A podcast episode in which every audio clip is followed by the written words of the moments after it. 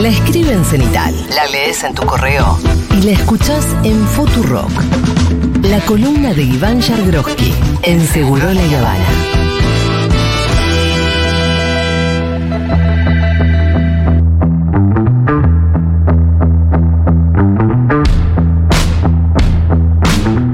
Así, así, así. La de River a mí me parece tan fea. No, no, basta. No, no, no abras esa polémica, Dieguito. No Sí. me gusta la camiseta de River, loco. Una cuestión estética. Una cuestión estética, no te gusta la camiseta. Me de parece River. antinatural esa combinación de colores, la raya así, en, en diagonal. Pero. La camiseta de River, Sí. ¿no te gusta? No. ¿Qué? Es irrelevante igual lo que a mí. ¿Qué? ¿Qué es esa? Pero aparte, hay algo que no entiendo. Es como que digas, en 2023, Sí. digas, eh, ¿sabes qué? No, no me gusta el café. No sé, es algo que existe hace 15 millones de años, recién te das cuenta. Y aparte es No, no, permanente, no. te lo cruzas todo el tiempo. Nunca me gustó la camiseta de River. ¿Y te pareció decirlo cuándo lo dijo? El otro día salió el tema. Pero ¿cómo salió? Eh, todo lo que es el mundo del panelismo, estar en la radio, hay que hablar de cosas. ¿Vos esto lo dijiste al aire? Ah, claro, pues está grabado. Sí, pero. Pero ¿cómo es que te parece decir una cosa así? La tira cruzada me parece antinatural. al movimiento popular más grande del mundo en contra. Está bien, no te lo pones en contra, no te gusta la camiseta. Hablé solamente de la camiseta. de Vos decís que es como no te gusta el, el escudo del Partido Justicialista o del radicalismo. Exacto. No significa que River no te parezca la institución ¿A más te- grande te jamás creada. Pará, linda la que te bandera gusta- de la provincia de Buenos Aires, por ejemplo? ¿A mí qué? La bandera de la provincia de Buenos no, a mí Aires. no me gusta.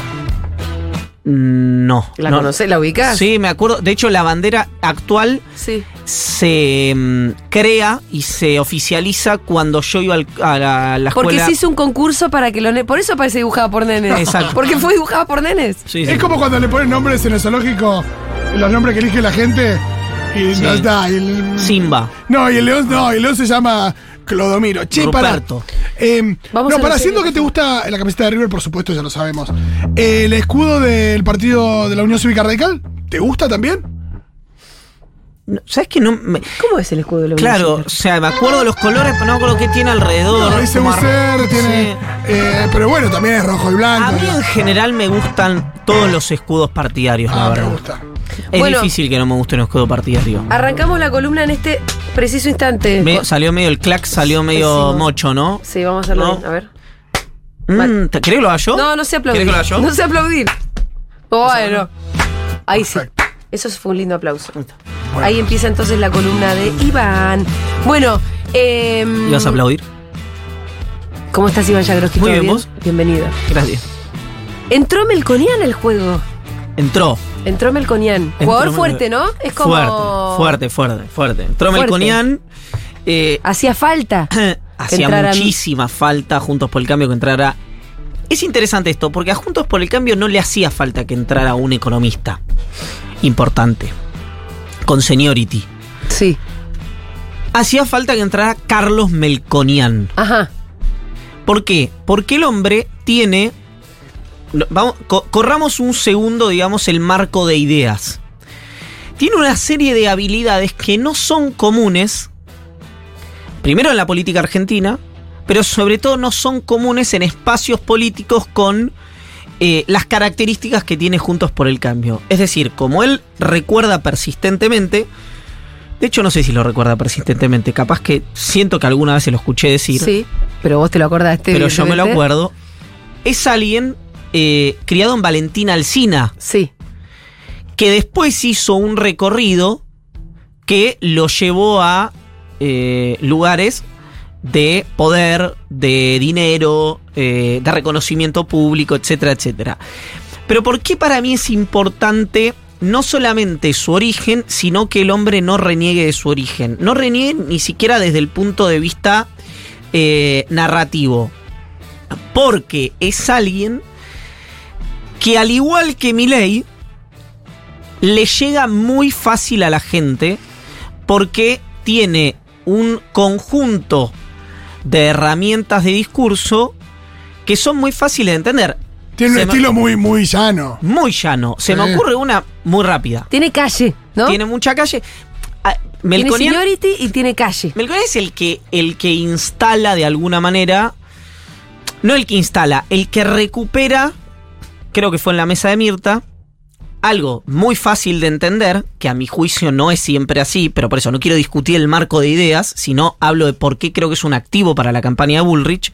Dice, la economía, la economía de un país es como la economía de una casa. Sí. Bueno, puede Ah, gastar más de lo que entra. No sé si fue él. Es la, primera persona que yo recuerdo Mm. que hace el kickoff de eso que después empieza Macri lo repitió muy de a poco a reinstalarse. Y después es alguien que con Fantino, ahí puede haber un predictor o no, dice, vos no podés pagar lo mismo el dólar fideo que el dólar Miami. ¿No? Diciendo, che, el que quiere viajar y gastar afuera, tiene que Se tener una- un recargo. Mm. Eh, bueno, y de esas tiene varias, Melconian, la verdad. Entonces, De esas vos decís de sintetizar ideas. que le lleguen a la Que le gente. llegan a ¿no? la gente. Que es También la discusión de, esta campaña. Sí. Perdón. Es importante esto porque esta campaña necesita para eh, todos los, eh, los espacios. Es una campaña muy mediática. Sí. Mediática no solo de los medios de comunicación, muy mediática de los medios en general, redes sociales, WhatsApp, bueno, redes sociales, etcétera, porque la gente está con una, la mayor, odio decir, pero la mayor parte de la población, hombres viejos, eh, perdón, hombres, mujeres, jóvenes, viejos, etcétera, etcétera, etcétera, trabajadores formales, informales, estudiantes, no estudiantes, bueno, puedo estar así un rato largo, con atención muy esquiva. Sí. Entonces, Porque está resolviendo sus quilombos cotidianos. exacto, hay, Y está, lo único que sabe la gente es que tiene quilombos cotidianos. Sí, que la está pasando Además, como el orto. Y que no llega a fin de mes y que la inflación es una cosa estresante para absolutamente todo el mundo. Hombres, mujeres. Estudiante, no estudiante. Exactamente, y todo eso. Con algo interesante. Entonces, cualquiera que venga con una idea que además solucione ese Mm. problema de esa cotidiane- cotidianidad, va a llamar tu atención. así es. Creo Pero que tiene eso- un minuto para llamarla. Mira, eh, Marcelo Bielsa Sí. decía que él se rompía la cabeza de cómo condensar los argumentos porque se los tenía que explicar, argumentos tácticos, al burrito Ortega y el burrito tenía X tiempo de atención, no me acuerdo si era 30 segundos, un minuto, un minuto y medio o dos minutos. Pero es una esa anécdota conocida esa. Sí, sí, sí. Bueno, hoy se da un fenómeno similar porque quienes consumen medios de comunicación o quienes se ocupan por lo menos lateralmente de escuchar a los protagonistas, economistas, candidatos, etcétera, etcétera, etcétera, tienen una atención bastante eh, líquida, ¿no? Bastante esquiva. Entonces, una figura de esta naturaleza a Bullrich le resuelve varias cosas. La primera es que no tiene que hablar más de economía. Ella. Ella, Es que un es. Que está, es un pantano. que- Se mete en un pantano, ¿no? es- yo nunca vi una cosa igual. Porque, ojo, conozco dirigentes y que han sido candidatos y que han sido candidatas. Algunos ganaron, otros no. Que tienen los mismos problemas para entender la economía de los que tiene Bullrich. Pero nunca había alguien tan competitivo que se hiciera el matete que se hace ella para explicar Tremendo. cualquier cosa. Además es cualquier cosa, ¿viste? Porque no es que, bueno, no sé, el tema retenciones no lo comprende. No, no. No comprende ninguno de los No, temas. no, eh, el, el- el eje, a, a mi juicio, más tormentoso, más preocupante y más evidente, no porque eso signifique que eh, ella no entiende los fenómenos económicos, ¿no? Pero por el hecho del desconocimiento más elemental es cuando dice lo de las reservas del Banco Central. Sí. ¿no? Que dice, bueno, voy a entrar al Banco Central con una cámara para que vean que no hay reservas. Y no. Está bien, no vas a encontrar Sí. nunca eso. Pero hay otro momento en el que ella también confunde esta inflación, deflación, hiperinflación. Bueno, se hace Son un matete. elementos muy básicos también. ella se hace un matete bárbaro con economía, entonces Melconian le resuelve un Sí. problema muy importante. Evidente, evidente que es el de comunicación. Además, Pero Melcon- suponemos que Melconian va a salir. sí, no, Yo ya lo estoy escuchando. Ya está. te lo, no, no creo. Lo escuché hace poco con Teneman, creo que era a la, a la mañana. Pero no en calidad No, de no, No, no en ministro. calidad de Claro, posible ministro, el pero ya estaba jueves hablando. en Córdoba, en una eh, en la Fundación Mediterránea, se anuncia que Melconian va a ser el ministro de Bullrich. Con eh, siempre tengo problemas para el nombre de Enrique Svech, Svach, Bueno, pero soy Jadrowski, es uno de los así de que mejor, ellos. sí. Eh, Mesa Chica eh, con Artana y con eh, Rodolfo Santangelo. Aparentemente, Santangelo es el del banco. No, nada que ver. ¿Quién es Santangelo? No, no sé quiénes Santangelo son. esto es toda la, es la mesa chica histórica de Melconian. Ok, de la Fundación Mediterránea sí, ahora en la Fundación Mediterránea, pero antes en su propia consultora. Y cuando él ahora fue está en presidente del Banco Nación estaban con Swatch él ahí. fue su mano derecha, por ejemplo. Santangelo es el socio histórico de Melconian. Mm. Es un hombre que se lo escucha mucho menos que Melconian, eh, pero tiene eh, al revés, a mi juicio, que Melconian. Esto es, esto es como el mundo culinario, ¿no? También es a gusto del consumidor.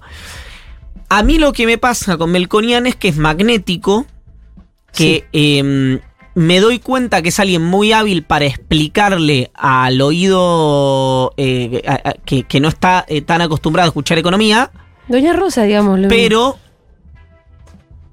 no me, a mí no me convence en general Sí. Su plan su última- su- eh, quiero decir, no, no, no su plan, sino esa forma de, de- de responder es algo que a mí, porque soy por ahí más solemne o necesito. Santangelo sí. Pero es gente que se ocupa de difer- tiene diferentes públicos, ¿no? Es decir, yo lo vi, por ejemplo, a Melconian en el método Rebord. ¿Vos decís que Santangelo también va a ser un comunicador? Yo creo que debería hacerlo. No sé si lo va a hacer. Porque tiene algo que Melconian... Me perdí en un momento. ahí, Claro, ¿no? o sea, digamos, para decirlo rápido, si Melconian apunta al hormiguero, Santangelo apunta a las hormigas. Ok. En términos de discurso económico. Sí. Es decir, a Melconian, si lo escucha, eh, digamos, a Melconian lo puede escuchar el grueso de la población. El que entienda lo que está diciendo Melconian va a decir, pero para, ¿cómo van a hacer esto? Y puede ir a escucharlo a Santangelo. Yo supongo que ese va a ser el mecanismo, aunque obviamente Melconian tiene, eh, porque estuvo en gestión, porque tiene recorrido en medios, porque hace dos mil años que hace esto. Por supuesto que no estoy diciendo no entiende, estoy diciendo su mecanismo de comunicación presumo que va a ser más parecido al de eh, el brochazo, al de ir a, a convencer, eh, al día de disputar la agenda económica con la libertad avanza, que el de ir a explicarle a, eh, eh, eh, qué sé yo, a Emanuel Agis o, o, o- o- o a Hernán Lacunza en qué implica eh, o, o cómo Sí, va nada a ser. sí, Exactamente. Siento yo que va a ser eso, ¿no? Que él va a estar más en el brochazo y que Artana. Eh, Santangelo, eh, Swatch o como sea. Bueno, no, son unos muñecos que no conocemos y vamos a empezar a conocer. Sí. ¿Cuánto- Están cuánto- en Hieral ahora. ¿Cuánto Sí. asocia el, el público en general a Melconian a el gobierno de Mauricio Macri? Muy- el fracaso del gobierno de Mauricio Macri. Pero también que- ahí hay una parte clave, digo, sí. Pero parecería que no, que salió como medio. Creo que muy poco por varios motivos, que es Melconian se cagó bastante a palos con el equipo económico durante todo el gobierno de Macri hasta que básicamente lo echaron, ¿no? Le pidieron la renuncia. Eh, ¿Por uno- qué motivos? ¿Por qué cuestiones de fondo? En su momento, si mal no recuerdo, era por primero por el, el marco general, Es digamos, que estaba en el central. en el Nación. Na- Nación. Nación, perdón. Eh, y en un momento creo, creo, creo Que él se niega a financiar desde el Nación algunas partidas presupuestarias del de, eh, Tesoro. Pero puedo que esté diciendo algo equivocado. O se, niega a financiar algo desde el Nación, porque recuerdo que la idea era la defensa del patrimonio del Banco Nación, y creo que en esa etapa es que él consolida una relación de mucho afecto con Sergio Palazzo, el secretario general de la bancaria y además uno de los sindicalistas más cercanos Sí, de Cristina y de Kirchner. hecho, yo me acuerdo de la escena cuando Melconian se va. Aplauso a los trabajadores del banco. Exacto. Perdón, no estamos hablando obviamente de eh, Belgelbar, ¿no? No, no, no. Pero no. estamos es hablando- un señor ultraliberal para que la gente. Por ahí podemos empezar más atrás, porque la gente No, no, digo- tiene por qué saber quién es Melconian, ¿no? Pero estamos hablando de alguien sumamente hábil. sí. Es decir, yo hoy, ¿por qué ponía. Cuando hoy yo titulé el newsletter Los titulares, qué horrible la conformación narrativa que va a ser. Titulé los titulares, habría que editar esto si se pudiera. Hoy yo elegí los titulares Sí, como título. como asunto del newsletter. Sí. Te cabió. Dije, ¿ahora cómo la va a resolver? Porque. Sí, yo tampoco sabía. Me agarré al final, vi asunto y dije, bueno, entra acá. ¿Por qué? asuntos, sos titular. Digo, Porque Melconian es indudablemente la figura desde la economía más hábil que tiene el sistema argentino, en términos de declaración, de movimientos, etc. Es alguien que no por nada lo convoca la Fundación Mediterránea, que estamos hablando de una institución simbólicamente para el establishment, para el, para el sistema de la Argentina, muy, muy potente. Es como si AEA, la Asociación Empresaria Argentina, hubiera querido ser algo más que un sello de goma, ¿no? Donde se juntan y emiten un comunicado, pero no hay una estrategia conjunta de la Asociación Empresaria Argentina. Es como si AEA hubiera incorporado más empresas, más actores, hubiera tenido un centro de estudios y a partir de ese centro de estudios financiar un programa económico y que esa persona que corporiza ese programa económico fuera elegido ministro de Claro. Economía. El caso más, digamos, vamos a Ahora, para, sencillo. ¿quién está detrás de la Fundación Mediterránea? Yo pensé que siempre era solo Melconian. No, la Fundación Mediterráneo es una fundación que tiene, primero, muchísima historia. En- Bueno. históricamente estaba Arcor Sí. detrás de la Fundación Mediterránea. En la última etapa, en- en aquel momento, digamos, quien corporiza esos deseos es Domingo Felipe Cavallo. Y, que, y en los últimos años, aparentemente, ahí hay muchas discusiones sobre quién efectivamente está detrás de esto, pero a grosso modo uno podría decir que bancos nacionales y laboratorios son quienes eh, Bancan a la Fundación están detrás, sí, y detrás de la idea de que Melconian sea el titular de Hieral Sí. y eh, Pia Astori, eh, que es una, una persona, un apellido histórico dentro de la Fundación Mediterránea, esté a cargo de la fundación. De hecho, Pia Astori y Melconian son quienes van a ver a Cristina Kirchner Sí. al, en aquella famosa reunión. Que, ¿De qué forma parte eso? La famosa reunión entre Cristina y Melconian, ¿no? Exacto. Eh, Es Mm. importante este mapa porque te habla de que en el caso de que Melconian llegara a ser ministro de Economía, es decir, quien decidiera los destinos económicos de nuestra patria, sería un representante de los bancos y de los laboratorios. Lo estoy sintetizando mucho, pero... No, es que no está mal, mm, pero déjame preguntarme algo hoy. sí,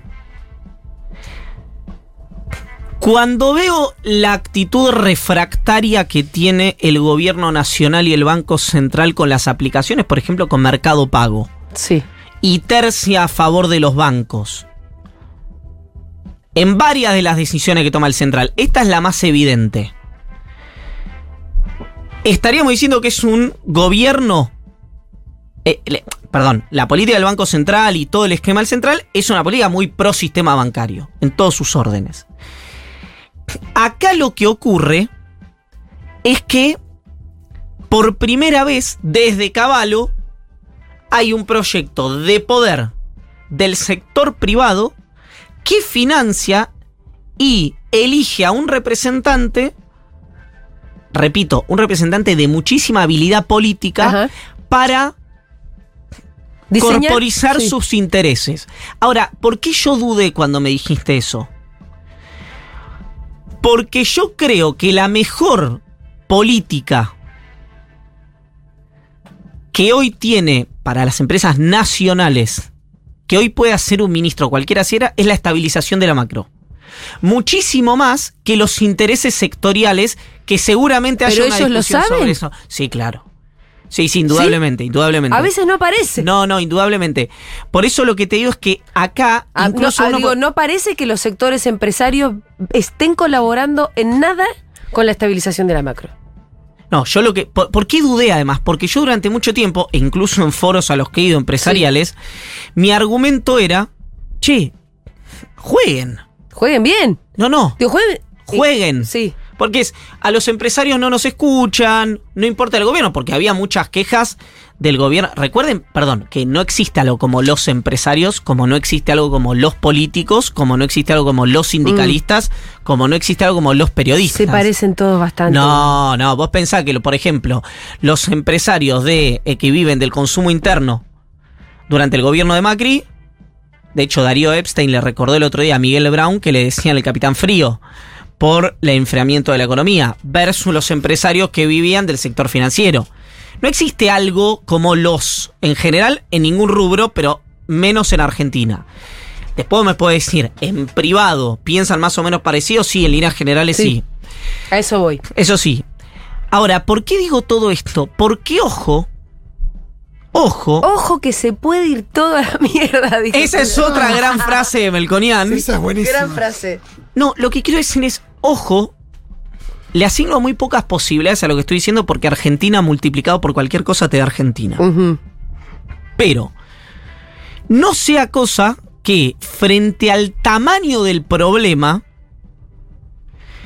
estemos en una antesala donde los intereses de la Fundación Mediterránea no son los mismos, pero hagan match con los intereses, por ejemplo, del el mundo sindical. Otra vez, decir empresarios y sindicalistas es una generalización. Vamos a, a reformular.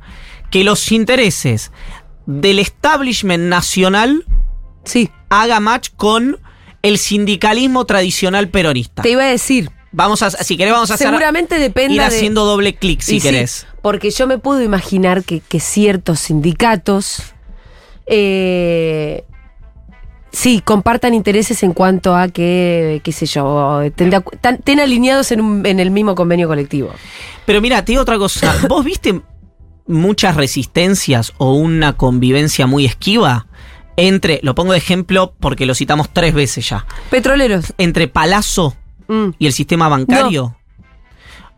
Probablemente porque los bancarios, con la eh, representación de Palazzo y con la enorme cantidad de guita que mueve el sistema bancario, tengan los aumentos que le corresponden a los trabajadores de la bancaria. Ahora, a lo que voy es, ahí no hay evidentemente una tensión brutal como hay en otros sectores, en la metalmecánica o en otros sectores de la economía. Mismo. eh, Ahí es como, es como si eh, el sector, que es muy. que tiene mucha guita, Ujú. acompañara este O sea, hay un el requerimiento conjunto. de. Exacto, acompañar el requerimiento de los trabajadores que hacen que funcione ese sector, volcando esa parte de esa rentabilidad. Es como, perdón, es como. eh, Uno dijera, ojalá funcionaran todos los sindicatos igual. no, y es como aceiteros. Aceite, Nunca hay, o no. nunca hay grandes. Nunca hay grandes. eh, hay, perdón, cuando las medidas de fuerza son en el sector agroexportador, son muy conocidas, muy duras, y por eso Jofra tiene la representación que tiene, es un sindicalista con el prestigio que tiene. Y porque tiene, reúne una serie de características difíciles, que es buen diálogo, cada uno respetando lo que hace con el sector, aumentos muy por encima de la media habitualmente y mucha representación entre sus afiliados.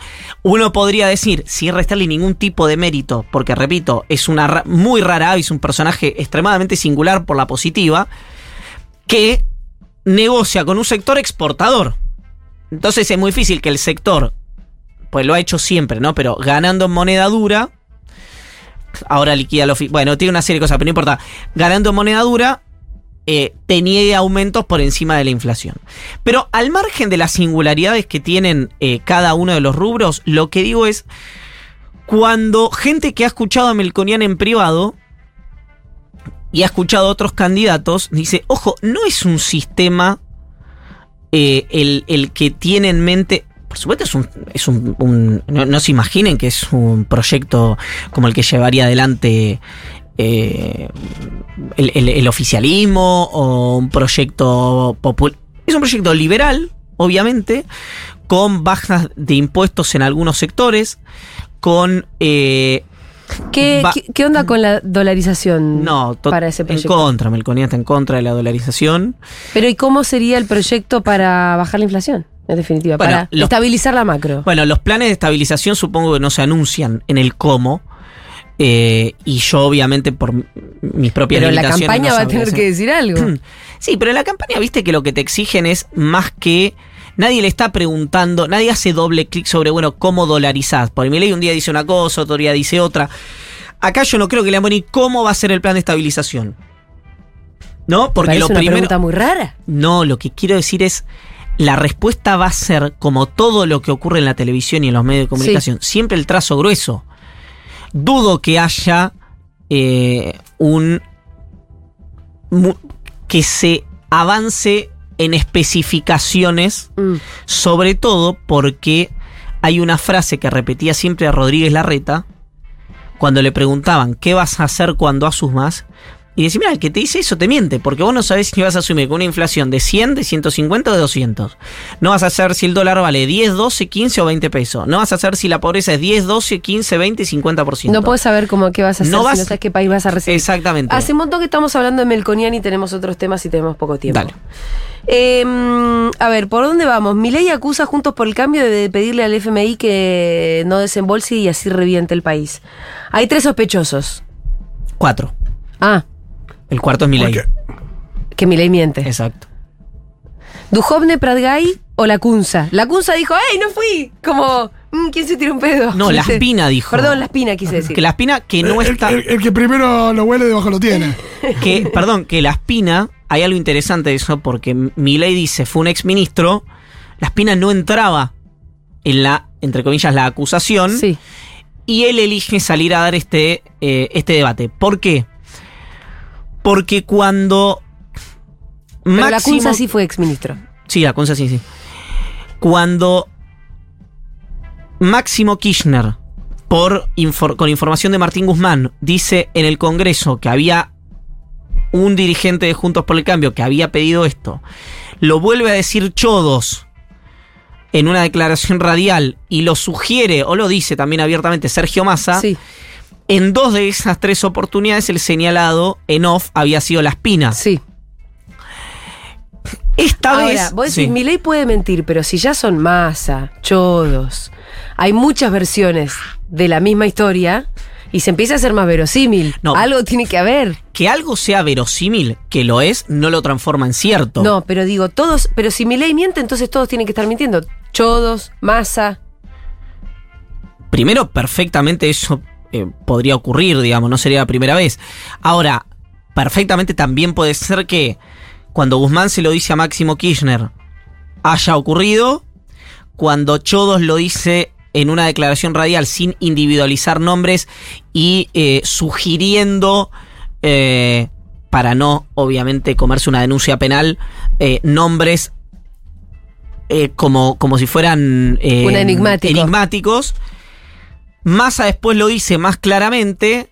Y en este caso, Milei puede haber sido una herramienta de campaña, como también puede haber sido cierto. Lo que quiero decir es, si Milei, vamos a decirlo sencillo, si Milei dice la verdad, fueron o Pratgay, o Dujovne, o la Cunza. Porque son los exministros. de- Exactamente, de Juntos por el Cambio. ¿Por qué creo, Iván Yagroki, por qué cree que la Cunza no? No por un tema de bonomía o de bonomía, sino porque la Cunza, desde la derrota de la reta, No está jugando a nada. está más marginado del esquema Claro. de toma de decisiones. ¿Por qué? Porque la centralidad la tuvo hasta ahora la Espina Sí. y después de la Espina Melconian. Y Pradgay y Dujoven podemos decir lo mismo, no están jugando. Duhovne no va a ser funcionario No. público y Pratgay parece más un free rider, digamos, Sí. ¿no? Un, un- un- un átomo libre que otra cosa.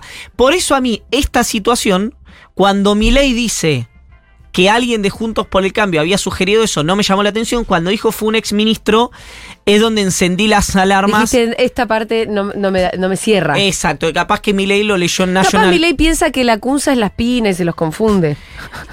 Yo esperaría que no. Eh, la espina se arroja arriba de la granada. Claro, eso, ¿no? eso, so- eso lo hace un poco sospechoso. Eso la espina. no, pero ¿por qué se arroja arriba de la ¿Por qué granada? se arroja? ¿Te acordás?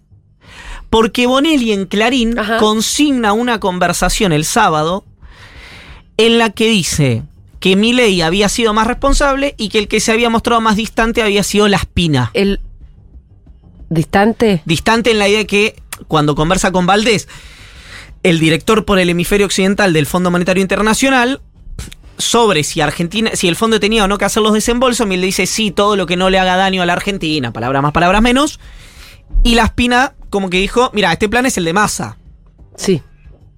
Ahí es donde cobra verosimilitud lo de la espina, pero es, pero es medio un, eh, un distractor cuando Milei dice lo del exministro. Al margen, acá hay dos lecturas. O juntos por el cambio. está actuando de una manera muy diferente a la que actuó el peronismo en una situación similar, es De decir, en responsabilidad, 2019, cuando le pusieron tope al que dólar. fue esa discusión cuando Alberto Fernández topea el Eh. dólar, eh, que te repito, a mí me llamaría la atención además que fuera la CUNSA, porque la CUNSA pidió colaboración a Alberto Fernández y lo conversó, lo ha contado más de una vez Emanuel Agis, esto que fue parte de ese esquema transicional. Y a Duhovne y a Prat Guy, si bien Duhovne estaba cerca de Patricia Bullrich, no, no los veo, repito, no por un tema de... em, Bonomía. sí, de que... De, de, O colaboracionismo. De ética, de, sino por un tema de gente que se ha comprado, por lo menos en el caso de Duhovne, ha sufrido en carne propia varios líos que le eran ajenos y entonces repite en privado que no quiere volver a Ni ser pedo me funcionario meto, público. eh, Esa, en el porque- barro, digamos, sí, ¿no? sí. A- a- a- a- Van a volver a descubrir que donde tengo declarado un baldío tengo mi casa eh, y mi pero mansión. qué dura que... Y esas cosas. Yo, Escucha, yo te hablaba más... ¿Qué pasó? ¿Querés no, que me vaya? no, pero quiero, quiero que hablemos de otras cosas también y sé que... ¿A qué te? Bueno, pero lo, lo último que digo Sí. respecto a esto. El caso de Milei sobre la denuncia, Sí. póngale el nombre que ustedes quieran, a eh, un presunto ex ministro de Juntos por el Cambio, es relevante no tanto por el hecho en sí, o no solo por el hecho en sí, sino porque pone sobre la mesa un elemento central para el candidato libertario, que es la autenticidad y la credibilidad. Mm.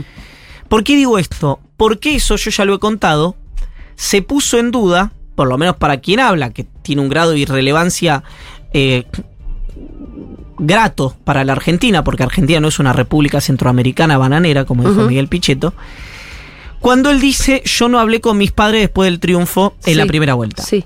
Y los padres de Milei estuvieron en el búnker de la Libertad Avanza Y todo el mundo los vio. cuando Milei eh, hace su discurso. Entonces, surge una pregunta. Si mi ley es mentiroso o no. ¿Milei mintió Mm. cuando dijo eh, que no había hablado con los padres? ¿Y miente ahora? ¿Mintió antes y ahora dice la verdad? ¿O como me dijo alguien del esquema de Milei, Javier no sabía que los padres estaban en el búnker? Como tampoco le había contado a Karina que estaba de novio con Fátima. Quiero decir, la composición vincular de la libertad de avance es extremadamente singular. No estamos acostumbrados a eh, un, un- un fenómeno de toma de decisiones de esa naturaleza, por lo menos en los partidos que conocemos eh, tradicionalmente. Pero ¿qué me ibas a decir? Perdóname. Hablando con Dugan, a mí me dijo, mi ley no sabe mentir. Estábamos hablando de estrategia de campaña y algo. Me dice, tan así que él tiene acordado que no le pregunten más por la venta de órganos porque él no quiere decir, sabe que no le conviene decir lo que él piensa y que él es un convencido filosóficamente de que eso tiene que de que eso, de que eso debería Bueno, poder ocurrir. Hay algo interesante Pero como no sabe mentir, pide no, no- que no le pregunten sobre esas cosas sobre las que no quiere estar chamullando. Mira, el, hay algo de eso. Hay un. Ayer me lo pasaba un amigo en común. Eh, un video de cuarenta y pico minutos de un eh, muchacho que tiene. No recuerdo el nombre, si no lo estaría diciendo. En YouTube, en Estados Unidos, que habla sobre estas derechas tipo Trump. eh, Y dice.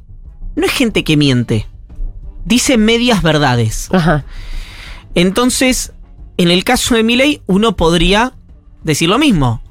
Nada de lo que dice Milei, de lo que ya ocurrió, quiero ser enfático con esto, es mentira. Algunas cosas son discutibles y otras cosas son medias verdades. Es decir, cuando Milei dice, bueno, nada funciona por culpa de la política. ¿Qué dice Milei? Nada, o nada funciona, o, o muchas de las cosas funcionan mal. Bueno, muchas de las cosas funcionan mal en Argentina hoy, no solo por culpa de la política. Entonces ahí es Y en cuando- parte por culpa de la política. y en parte Mm. por culpa de la política.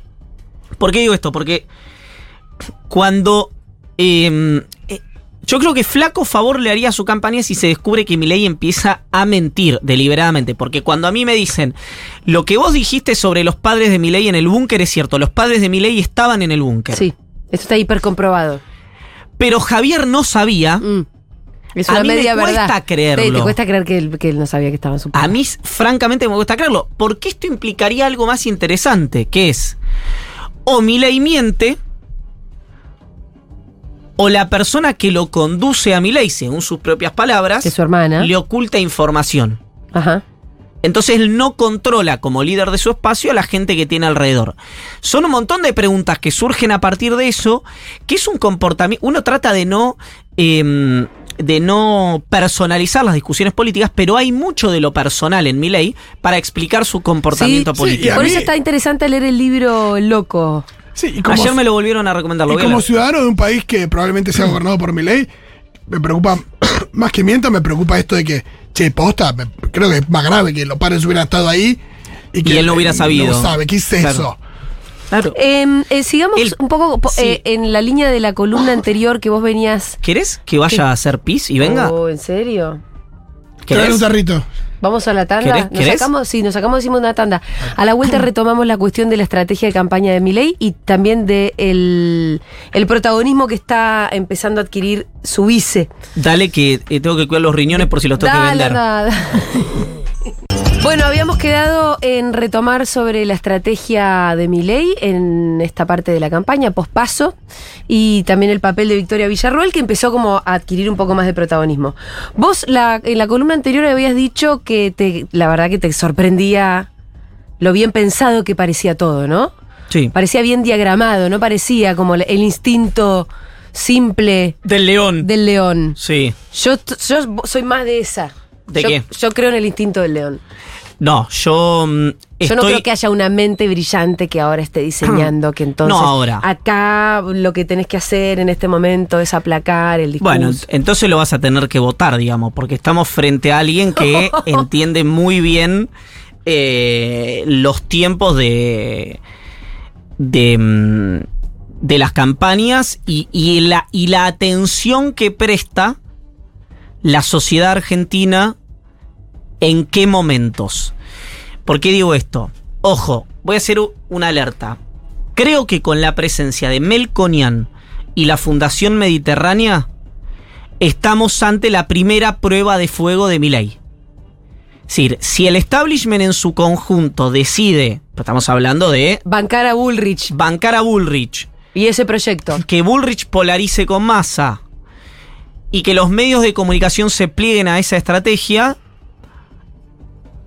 desconozco el resultado, pero puede ser la primera prueba de fuego para Milei a ver cómo responde ante un rival eh, con mucho más fierros que una, una mala candidata. Bullrich puede ser presidenta absolutamente, no es buena candidata. Ante una mala candidata y un gobierno con muchísimas debilidades. Es gracioso porque decíamos que era, hasta, la- hasta las pasos decíamos que era buena candidata. No sé vos, no te estoy achacando nada. No, no, no. Pero puedes- sí lo que se decía era esto. De hecho, no sé si hasta lo leí en tu newsletter. Sí, sí. Horacio sería buen presidente, Patricia es buena candidata. Mira, Asumiendo que todo el mundo tenía muchísimas ganas de votar a Bullrich, cuestión que luego no se verificó en No, la PASO. no, ella Lo que una- se verificó es que mucha gente tenía ganas de votar a Milei. ella era una muy buena candidata para la interna, eso seguro. No tengo la menor duda de eso. Por más, por más que me da culpa, yo creí que esa paso iba a estar muchísimo Más más, pareja. pareja. Es más, creí que iba a ser muy pareja y no lo fue. Mm.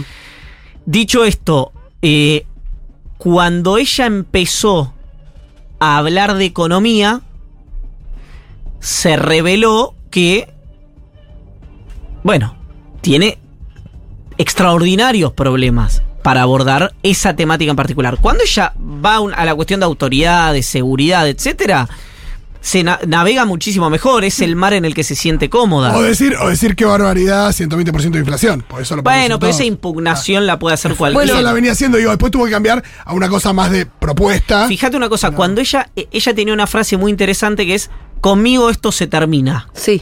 Pasaba cualquier cosa tóxica para Sí, la convivencia y ella sí. decía, conmigo esto se termina. Eso, frente a la irrupción de Milley, quedó de modé. Entonces, eh, ahí hay un desafío para Melconian y para la propia Bullrich, eh, que hoy sigue eh, siendo la que está más complicada, obviamente, eso no cambió. Pero repito, para mi ley es la primera prueba de fuego, porque Sí. no estamos hablando solo de la irrupción de Melconian, sino que estamos hablando de la irrupción de un... eh, De un aparato. de, claro, de, de- de una parte muy importante de todo el establishment económico en su conjunto que tiene mucha capilaridad en... eh, eh, obviamente en todo lo que es el sector privado, en la Sí. política y en los medios de comunicación. Y es alguien que si apostó en todos los órdenes de su vida, es gente que no está acostumbrada a, apostar y perder. No. En general, apuesta y gana. Sí, General Puestigana, escúchame. em, ¿Ya descubriste quién es el cerebro magnífico detrás de la campaña de Milei? No, no. Bueno, ¿cuál es el papel de Victoria Villarroel? No, ojo, hay una hipótesis Ah, ¿cuál es la hipótesis? sobre esto. Dímela. que es que, eh, y, y lo planteo como hipótesis que a mi juicio no es verosímil por la gente que no es mi caso, pero que ha compartido tiempo y espacio con Javier Milei y con Karina Milei, que es que sean, que sea ese tándem, que sea Karina. Y bueno, pero un poco es el instinto del león, es- es- es- es- son ellos. Bueno, No hay un yanqui contratado, no, no sé si un Yankee. consultor catalán. ¿entendés? no existen los genios al final. Yo No, creo pero- mucho más en el, insti- el instinto de los políticos que en los genios consultores. Yo estoy, estoy de acuerdo, no me parece, estoy de acuerdo en eso, y, sí. Y creo es más que los eh, candidatos eligen a los consultores que les gustan y no es que hacen lo que dicen los consultores. Es decir, agarran, Claro. entrevistan a 10 consultores. Yo creo que hay que hacer A al cuadrado. Entonces viene uno y me dice hay que hacer A menos uno, A más dos, y viene uno y me dice hay que hacer A al cuadrado. Este es bueno. Podemos decir lo que quiero yo, pero al margen de que eso es una hipótesis, no importa. eh,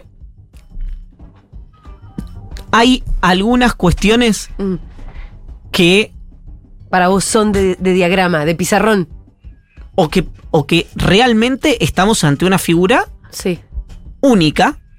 Que de- conectó- única en su tiempo. Porque, o que conectó ojo, con, la, con el sentir de su tiempo. Sí, pero pará, no, pero no es el mismo este hombre que le dice a la reta que lo voy a pisar como un gusano con mismo. alguien que sale a decir Es el mismo en distintos tiempos. en radio algo que es el intento de captura del voto, incluso te diría, eh, independiente, ¿no? Alguien que dice, yo quiero ganar pero con buenas armas, Sí. no como Juntos por el Cambio que quiere que explote todo causándole daño a los argentinos. Es una frase que podría Oiga, decir Cristina. Sergio Massa o Cristina Kirchner Sí. en, algún- en- en- en otro momento, u Horacio Rodríguez Larreta. Sí, sí, sí. sí. Es decir, es muy difícil estar en desacuerdo con esa postura, por más que no sea verosímil la denuncia de Milei.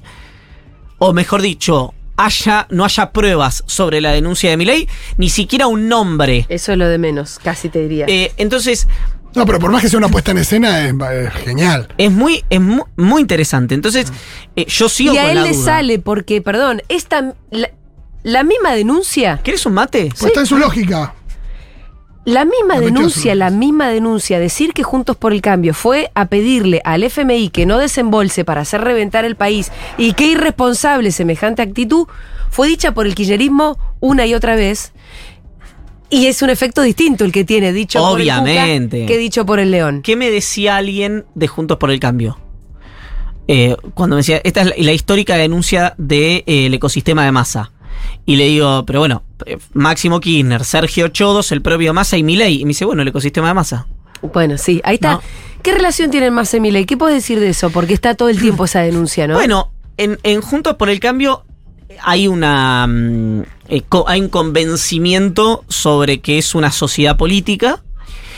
El Sergio Berni ayer lo dijo en Duro de Omar, digamos, ¿no? Dijo eh, nuestros no veo ese programa. nuestros intendentes, eh, nuestros eh, intendentes creo que dijo, le cuidaron la boleta y le pusieron concejales en las listas a, a Milei. ¿Y por qué dijo eso Sergio Dijo, Berni? Bueno, uno tendría dos eh, maneras de a- aproximarlo. Sí. En términos O porque netamente verdad, morales, sí. éticos y filosóficos es Mm. porque es verdad. Sí. En términos políticos, prácticos, Aunque, bueno, lo ¿por qué, desconozco. por qué digamos, decís ¿no? algo que aunque sea verdad no sé, es medio inconfesable? Lo- sí, desconozco eso. Eh, pero, pero lo que dice Bernie es cierto. Eh, la- la- digamos, el reconocimiento, la confesión o el dato que aporta Bernie es cierto. Supongamos que los fiscales le cuidaron la boleta a Milei por en la idea de que tenía que ser una elección de tres tercios. Que no se pinchara del todo mi ley. Yo tengo Para que no dudas sobre eso igual. ¿Cuál? Porque. ¿Sobre que le hayan cuidado la boleta? Sí, porque eh, por lo menos eh, en esta idea de que fue en todo el país. Para mí, el resultado en Salta y en Tucumán, Sí. Que ganó mi ley escandalosamente. que ganó mi ley. Con gobernadores Perdón, que. estaba discutiendo sobre otra cosa. Sí. Yo estaba discutiendo sobre la idea Sí. que dice la libertad avanza que le robaron boletas. Ah, Perdón, con lo que acá. Estoy con algún problema cognitivo. que es exactamente el contrario a que le cuidaron las boletas. Sí, sí, correcto. No dije nada, estoy de acuerdo con lo que dijiste. Ok. Estamos eh, todavía queriendo hablar un poco de Victoria Villarroel. Qué personajito, ¿eh? Eh, sí, Que además Acá- cobró un protagonismo en esta segunda parte que no tenía tanto antes. correcto. Dijo eh, ante una pregunta de Crónica TV que eh, Mariana que Lali Espósito era alguien que esbozó las críticas eh, a Milei porque vive del Estado o se llena la billetera con la plata del Estado. Mm. Sí. Es una obviedad, Es pero una la tengo decir que, que, decir. es muy, muy, muy falso. que Lali Espósito es alguien que no solamente trabaja hace muchos años, mucho antes que exista hegemonía o, o- o protohegemonía eh, del peronismo, en estos últimos 20, que Bueno, pará, no tanto. Sí, Lali labura de antes de, de antes de que Néstor fuera presidente. Claro, Lali labura de qué edad, de los dos. Sí, fue Kiri Morena, labura de los cinco. Está bien, pero ¿cuál fue su primera aparición en, te- en televisión? ¿A Eh, chiqui- chiquitita, no sé, yo no sé. No, de chiquitita Luz, no. En alguno de esos estaba. No es chiquitita, sí. es Lali, Ah, es, es te- posterior. Ah, es de posterior, yo es tenía posterior. entendido eso. Es más Después joven, Lali, chicos. No, pero en Rincón de Luz. en Lali tiene estaba. 30 años. claro, exacto. Y es verdad que trabaja de Sí, chiquita. los 10. sí. Bueno, no importa. Al margen, resumiendo, Victoria Villarruel acusa a Lali Espósito de decir lo que dijo, de impugnar o de Sí. lamentarse por el triunfo de Milei, porque presuntamente hace negocios o la contrata al Estado. Hay un argumento que cae por su propio peso, que es el éxito que tiene por sí misma Lali Espósito como actriz o como cantante, donde en cualquier lugar del mundo llena conciertos que se cuentan en cientos de miles de dólares. A partir de eso, se genera una discusión sobre el propio financiamiento de la carrera política o de la vida personal de la propia Victoria Villarroel. Te retuiteé ese tuit, ¿te bardearon mucho? Bastante, pero es lo de menos en ese sentido. Yo cuando retuiteo soy a veces la mancha venenosa. No, vos te Vos tenés imaginarás. tus propios trolls, me imagino. No, pero vos te imaginarás que el No mayor, la mayor eh, cantidad de de mm, ¿De qué? disconformidades con mi lectura eh, Porque ella te respondió. fue por la respuesta de la propia Villarroel. Sí, sí, sí, sí. Eh, que además mi sensación es que agarró a un hombre de paja. Sí. Que sería y- vos. No, no, que era, como ella le llamaba, un zurdo Ajá. y no esperaba ni mi reivindicación al Sí. ejército argentino ni mi reivindicación a Julio Argentino Roca. Me perdí toda esa conversación, la verdad. Ok, lo que importa de Sí. esto Ganaste a followers, quizás. en- Claro, gané un poco de, de- ejército. de- Lo que importa de esto, eh, que no es por supuesto ese cruce, sino que si Lali Espósito es acusada de vivir del Estado, cualquier persona de ahí para abajo puede ser acusada de vivir del Estado. Sí. Mucho más si sos diputada nacional y tu relac- primera relación de dependencia, según los registros públicos, fue en la Cámara de Diputados, en el Congreso de la Nación. A partir de ¿De ahí, qué, de qué vive Victoria Villarroel de toda la vida? bueno, mm, ¿Cómo pagan el alquiler esa gente? ello- eh, eso es algo que podría. Ah, perdón. Eso es algo que, como le dice Marlon Brando a Sony en la primera película del Padrino, cuando acusa a una familia rival de vender droga, Sí. le pide disculpas, Don Corleone, y cuando se va le dice a su hijo Sony, a mí no me interesa cómo otros se ganan la vida, entiéndelo. ¿Quién sabe cómo? No es parte de la Bueno, diste un discusión ejemplo, pública. diste un ejemplo justo en un contexto de gente que se gana la vida no eh, vendiendo. Pero no sea literal, el concepto es lo que vale, concepto. Fito. Bueno, perdón. Eh, entonces, hay algo que, que surge a partir de eso, que es la. que para mí es lo más interesante de esto, que es la atención sobre Victoria Villarruel. ¿Por qué? Porque es alguien que tiene mucha relevancia, que además de ser vicepresidenta sería encargada de las áreas de defensa y seguridad, según Sí. dijo el propio Milei, y que Áreas que además recibirían un aumento en sus partidas, ¿no? El área de defensa. Más potencia. que es algo que, viste, hay una, eh, una, una frase en Estados Unidos eh, que cobró mucha popularidad que dice, eh, la peor persona que vos conocés puede tener un gran punto. Bueno, es lo que me pasa a mí con Victoria ¿Vos Villarroel. pensás que hay que ponerle más plata a defensa? Sí, yo creo que Deja de joder. si bien esta gestión ha empezado a reparar en términos presupuestarios y salariales a las Fuerzas Armadas y a toda el área de defensa en términos de equipamiento, en términos de sentencias, en términos de sentencias salariales me refiero, y en términos de ingresos, hoy tiene destinado, depende con quién hables, pero entre el 1 y el 1.23% del gasto a defensa, cuando todo el resto de los países de la región, con extensiones territoriales parecidas a las de Argentina, son bastante más. Y Argentina, ¿Cómo, cómo cuáles? Porque primero que estamos en una zona de paz.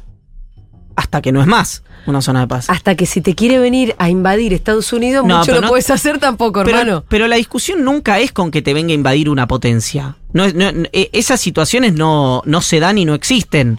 Por lo menos para ¿Cuál es el países. escenario que hay que Pero analizar entonces, ¿cuál para.? es el escenario? Pero vos tenés conflictos territoriales permanentes. De hecho, eh, sin ir más lejos, la Marina, creo que fue la Marina chilena, eh, publicó un mapa donde hay áreas de la Patagonia, áreas eh, eh, continentales que le corresponden a la Argentina y la Marina chilena los plantea como si fueran de Chile, que incluso es algo que ni siquiera dice el propio Boric.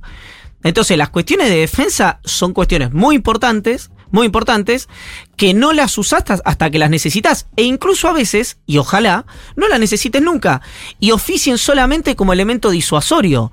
Pero a mí me parece eh, claro que. Y lo, perdón, y yo lo tengo escrito, lo estaba buscando pero no Sí. lo encuentro.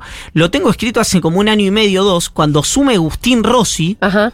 sobre la necesidad de que Argentina eh, reconstituya su área de defensa. Bien, me excede demasiado este tema. El tema del acuerdo con el FMI ya lo hablamos eh, con... Ya no queda nada más que hablar. No, sí. Ah, eh, un poco la campaña Yo de vos. sí.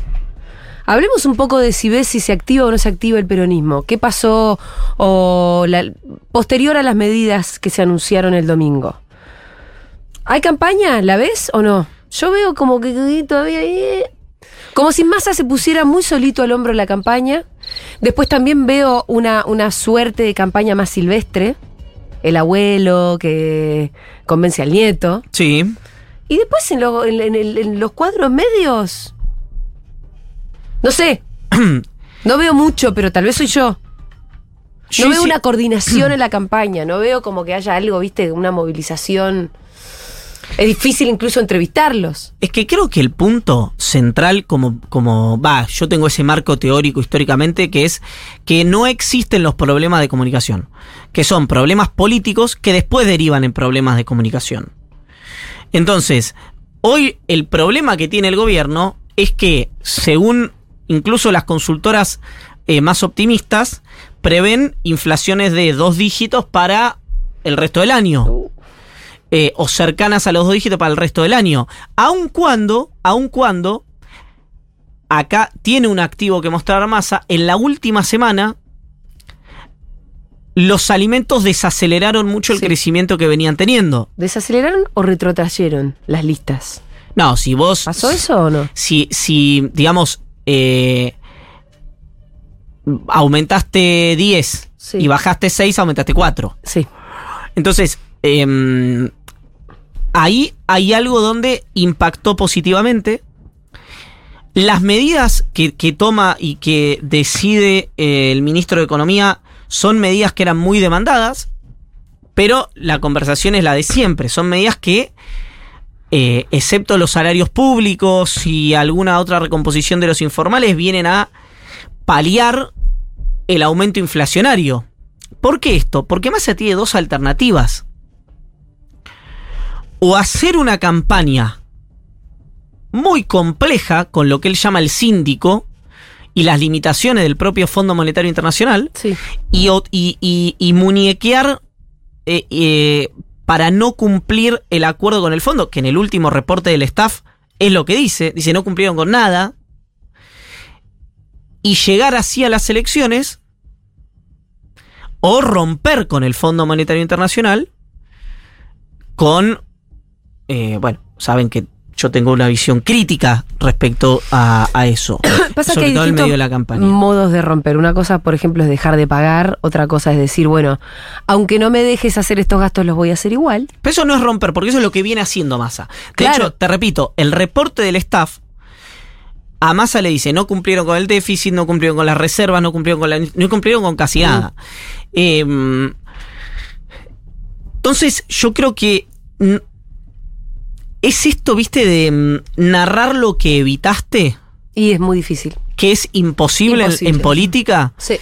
Massa está Es muy difícil. forzando y tensando la cuerda para poder hacer políticas, en este caso recomposición de ingresos, y no romper con el Fondo Monetario Internacional, que en todas las curvas, Está a punto de en todas las curvas, eh, eh, te- tenés riesgo, porque Sí. cuando Massa viaja, Sí, de hecho la evaluación fue riesgosísima. pero eh, vos ahí tenés riesgos que son internos, ¿no? Son sociales. Sí. Yo te hablo de riesgos eh, con, en este caso, con el fondo. Porque además ahí, por ejemplo, el gobierno dice que tenía dos aliados, que era el propio presidente de los Estados Unidos y Jake Sullivan.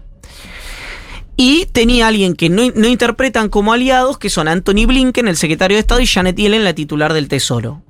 Lo cual es raro porque Yellen cuando fue titular de la, de la Reserva Federal hizo una política muy expansiva. Era más progresista en ese sentido, Estaba o más orto- heterodoxa. Yo no sé si el gobierno tiene razón o no en Mm. esto. Lo que digo es, se mete una persona que eh, complica mucho las negociaciones para Argentina, que es Rodrigo Valdés. Que si uno escucha los reportajes de Alejandro Werner, el hombre que eh, comandó, digamos, la habilitación del préstamo a Macri, tienen discursos o da la sensación que tienen marcos de pensamientos muy similares.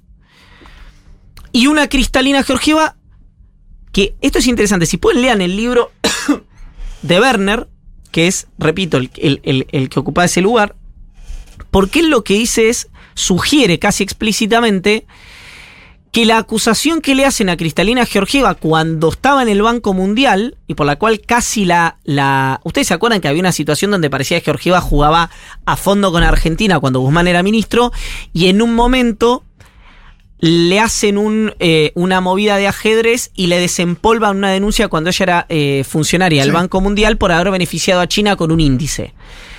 Eso a ella la deja muy debilitada y Werner, casi, uno podría decir esto que decías vos, ¿no? Sobre, bueno, el que, el que narra la situación, sobre él carga la, por lo menos la sospecha, dice, sugiere en el libro que ella es culpable, no solamente sospechosa, sino culpable de beneficiar a China en esa secuencia. Toda Entonces, una interna de ellos que, que te impacta que te impacta directamente en los destinos Directa- de un país, de la economía de un país de 44 millones de argentinos. Exactamente. Es tremendo De hecho, así, si ¿eh? ustedes ven la entrevista, yo Bueno, recomiendo, pero pa- parte de, de- de haber ido al fondo es, es, es esto. yo recomiendo Sí, enfáticamente la entrevista que le hizo Alejandro Berkovich a Alejandro Werner Ajá. en C5N ayer, porque ahí uno ve cómo el hombre tiene eh, impugnaciones directas, ya, eh, ya no, no es alguien eh, que esté en el organismo, al gobierno argentino, es decir, cuestiones de, de razonamiento de política interna muy, muy fuertes. Uno puede decir, no tiene por qué no hacerlos porque ya no es más funcionario. Sí. Pero hay una, hay otra cosa, estoy citando periodistas a lo bestia. Hay algo que en la entrevista que le hace Ezequiel Burgo en Clarín, que me parece muy interesante el razonamiento que hace Burgo, que es, dice, estos libros, como los que escribió Werner, se escriben o, al- eh, o la gente que los escribe prende el ventilador a la mitad, Sí. porque quiere, no quiere romper todos los puentes, o prende el ventilador entero y encima sopla, que son los que no tienen ninguna intención de volver al lugar del que se fueron. Ese es el caso de Alejandro Werner en este libro, dice Burgo, que lo escribió además con otro periodista, Sí. eh, que es Como Martín cuando el turco así se fue Clarín. Sí, pero el turco Asís, cuando se va a Clarín, escribe un libro demoledor Sí. que todo el mundo sabía a quién se refería, Con otros nombres, ¿no? ¿Sabes pero con eso? otros nombres, Sí, exactamente. Eh, Pero obviamente que, o sea, que ahí no volvés. exacto, totalmente. Ahí no volvés. Entonces, ¿Qué más naves? eh, hay toda una situación que excede por mucho a la Argentina. De hecho, eh, el gobierno sospechan que el, el fondo desembolsa el préstamo. Sí, Luego se conoce el ingreso de Argentina a los BRICS, sí. que ponen en duda Luego, el dólar como, mo- luego. como moneda única de intercambio. Ajá. A las horas, había habido un- una. Antes de eso había habido un comunicado del fondo. Sí. A las horas sale Cristalina Georgieva a agregarle declaraciones a ese comunicado en el que dicen tienen que regular la suba de salario, jubilación. Es, es decir, Como si hubiese llegado una especie de regaño porque entramos a los BRICS inmediatamente después de que yo te hice el desembolso. Exacto. Y, y otra cosa interesante es que ahí estas cosas parecen eh, marginales, pero no lo son. Sí, Parecen anecdóticas, pero no lo son. Que es, ¿vos por qué entras a los BRICS? Porque Lula hizo mucho No, para no, que no. eh, ah, no, no por operativo. ¿Cuál es tu objetivo? El objetivo es comercial. Sí, desdolarizar tu comer parte de tu comercio. Sí, y más términos, y mejores términos de intercambio, Sí, sí, sí. etcétera. ¿Qué dijo el presidente? Alberto dice entramos por una cuestión geopolítica. Bueno, No, Presidente que no viajó, además. no. ¿qué? Bueno, no, porque para decirlo rápido, en una guerra China-Estados Unidos, India juega para Estados Unidos, no juega para China. Entonces es un Es club solo comercial. comercial que pueden algunos Mm. de sus socios tener eh, eh, coincidencias geopolíticas Sí. o no. O no. Pero eso- no es el eje rector. Porque aparte, la, frase de. Alberto no lo defendía frente a la cuestión de Irán, por ejemplo. Y eso cae, uno supone, no lo sabe, particularmente mal Sí. Claro. en no, no, los no, Estados no, no. Unidos. Por decir, pará, si es un club de intercambio comercial, qué sé yo. ¿Qué te importa? Eh, eh, eh, hay intereses permanentes, no ideologías permanentes. Además, si, si miras, excepto Etiopía, que puede ser el, el permitido africano, No, tenés todo. eh, ten- no digo, tenés eh, eh, países que son, que, que tienen su industria energética o su potencial energético es muy importante. Argentina podría pensar lo mismo en Vaca Muerta.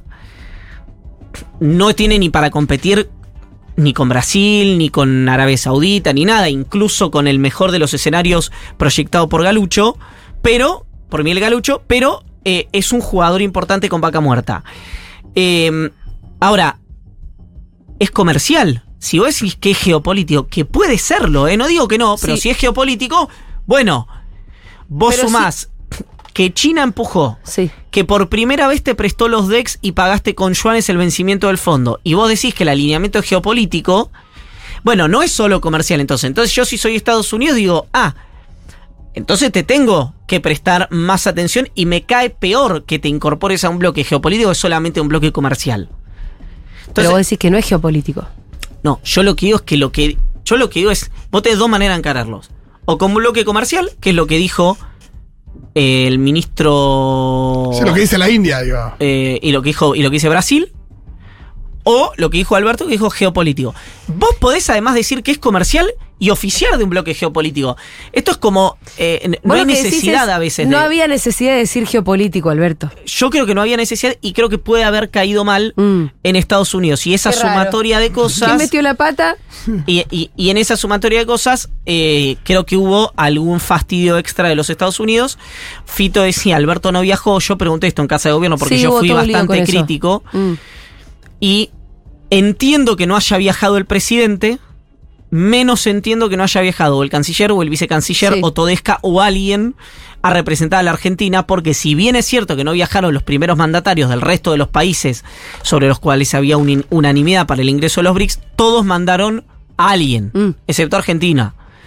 Em, Uno al menos. pero bueno, Yo podría haber ido. No, yo decía porque yo decía lo de Irán porque acá enseguida, perdón, enseguida saltó Macri, Patricia Bullrich, Milley, los medios. Este, Alberto se hizo amigo de Irán. Como si esa fuera la, la conclusión respecto del ingreso de Argentina a los BRICS. sí. eh, que vos, si hubieras dicho es algo meramente comercial, es una forma de, de, no, cualquier de escudarte frente a eso. cualquier bloque en el que entre Irán, sobre todo con el pasado inmediato del memorándum de entendimiento, de los atentados, va a ser una cuestión de política interna y va a ser mirada de reojo.